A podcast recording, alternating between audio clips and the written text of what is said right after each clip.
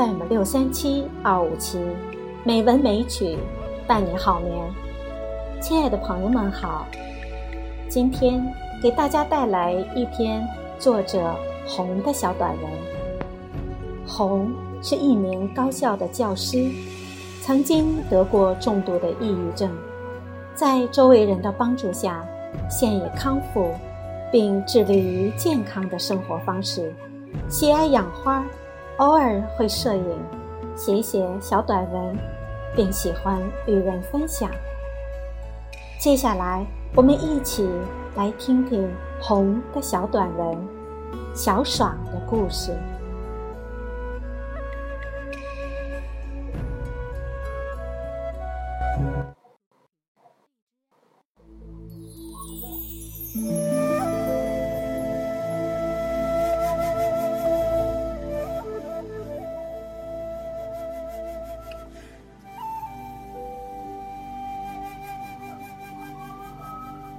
小爽是在我最累的时候来到我家的。那时候儿子刚上小学三年级，公婆已经去世了，老公经常出差，我工作忙得一塌糊涂，每天还要接送儿子上学，加上儿子一日三餐，经常是儿子还在那儿玩耍，我已经精疲力尽，倒在床上睡着了。没办法。我发动了一切力量，帮我找个可以帮忙的小姑娘。小爽，这个当时还只有十六岁的小姑娘，就这样来到了我家。我记忆犹新的是，她的杏眼明亮有神，但人又黑又瘦，明显发育不良。我当时有些不想要她，怕有用童工之嫌。他与他父亲分别时，他回头看了看，用袖子擦了擦眼泪，而他父亲眼里满是不舍。我心里暗暗的想，一定要对他好。儿子啥都不懂，只知道这个姐姐来了以后，他就不用再去午托部吃午饭和被老师逼着睡午觉，所以很开心。赶紧讨好的凑上去，亲热的叫她小爽姐姐，主动介绍家里的情况，还把自己的玩具拿给她玩。第二天，我在厨房喊了一声“小爽”，小爽兴奋的骑着儿子的滑板车就冲我过来了。我一下明白了，我家又来了一个孩子。小爽是家里的长女，还有一个妹妹四岁和一个弟弟两岁。刚来的时候，他啥都不会干，天黑不敢出门，胆子小的连我们小区的超市都不敢去。来到我家，他的首要任务是要坐公共汽车接送儿子上下学。刚开始，我领着他坐公共汽车去接过两次。然后交代他什么时候从家里出发，在哪儿下车，然后让他用笔记下来。可他第一次去还是出了岔子。那天下午，我接到他打来的电话：“阿姨，我到学校门口了，嘉红已经走了，我可以回家了吗？”我大惊失色：“你没有看见嘉红吗？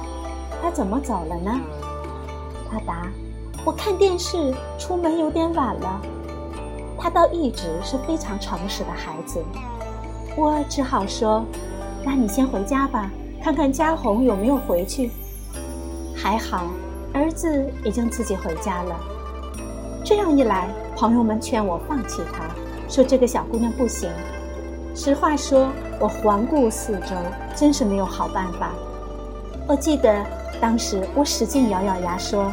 不行，也得行。我开始把培训小爽当成了跟自己较劲的事情，到后来竟然把教他做事变成一件好玩的事情了。最初我跟这两个孩子强调安全第一，我还把家里的单重防盗门换成了双重的，因为这两个小家伙在家，只要有人敲门就会马上开门的。我还让他。把一些重要的事项反复抄写，直至会背会默。接下来的事情是训练小爽每天按时六点半起床，买闹钟啥的根本不管用。他真是个孩子，到点死活起不来。先给了他一个月的适应期，告诉他再不按时起床就扣工资了。后来又规定，以三次为限，三次后每晚一次扣一块钱，然后扣两块，然后是三块，依此类推。如果哪天表现好，就再奖励给他。这样到扣两块的时候，他已经能每天按时起床了。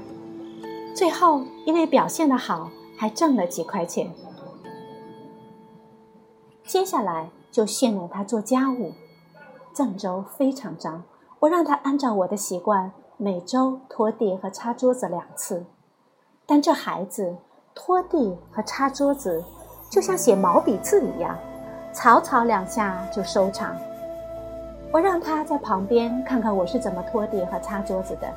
告诉他怎么才算是干净，就是从歪着头看桌面和地面，如果面是光亮的，就是干净了，并且告诉他拖一个房间要洗几次拖把，什么时候该换水。就这样，慢慢的，小爽这个不爱干净的小姑娘学会了打扫卫生。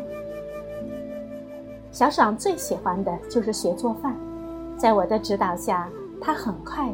学会了做一些家常菜，像炖菜、榨菜炒肉丝、珍珠丸子、粉蒸肉、小炒牛肉等等，还会了蒸馒头、做烧麦、包馄饨，会做蛋炒饭。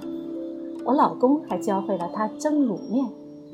他离开我家的时候，我笑着对老公说：“小爽学会了做这些，去别人家当个媳妇是不会受气了。”他渐渐发现我炒菜比他好吃，特别是蛋炒饭，我就让他在旁边看着我炒饭，告诉他蛋炒饭要多翻动，米粒才能入味，其他的菜用心做，善于总结，慢慢就做得好吃了。有了好吃的菜，刚来家的时候，他和儿子抢着吃，从小就不爱吃饭的儿子。居然会和他抢东西吃，这实在让我很开心。不过好久好景不长，半年他长了十几斤，然后他宣布要减肥了，我儿子就又变得不爱吃饭了。小爽这个小姑娘天性纯良，我这个马大哈放钱啊什么的都是稀里糊涂记不得地方。她从来没有在这方面有过瑕疵，因为在家里几乎不用花钱，她每月的工资都是存着，回家的时候给她父母。她在家里都是直愣愣的，有话就说，在外面却特别内向，总是一个人独来独往。我看他没有朋友，就经常建议他到小区跟其他的小姑娘一起玩，他从来不去。以至于别人家的小姑娘说他有点傲。曾经让他在家练字，他练了一阵，不愿意练，我也只好放弃了。当然，想让他再去学校学点什么的想法，同时也消散了。我和他之间的互动都是开诚布公，先讲道理，不管用就开始批评或者发脾气。有一次我问他。为啥讲道理总是不管用，非要我发脾气呢？他认真的想想，憨憨的说：“我也不知道。要说他有缺点，就是不爱干净。”我想起了一件好笑的事情。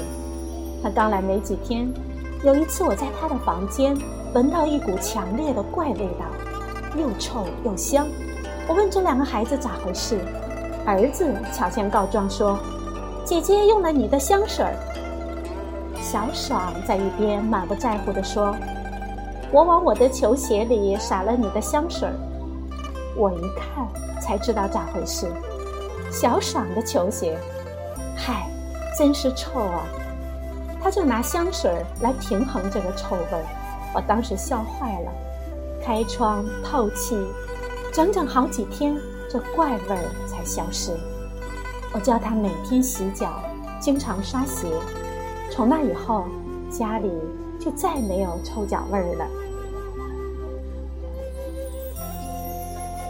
在我家，变化最大的就是他的外貌，个子长了一点，人也变丰润了。经过我的指点，穿衣打扮。也洋气了。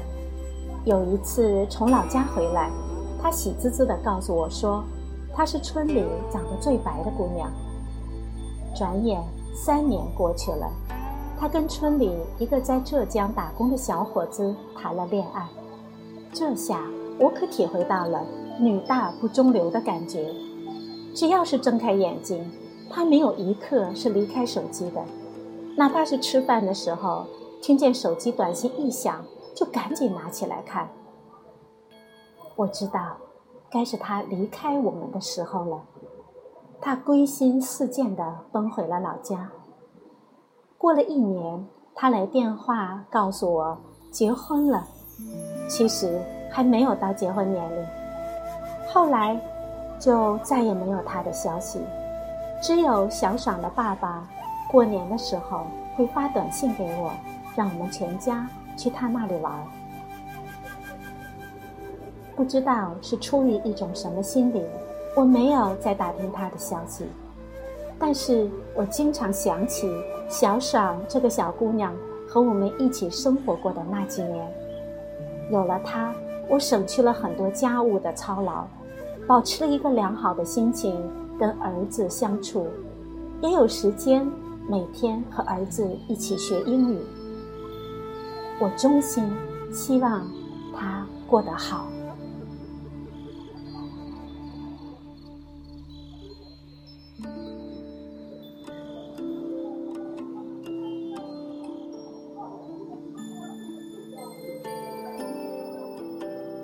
好了，朋友们，今天的节目就到这里，我们下一期节目再见，祝你晚安。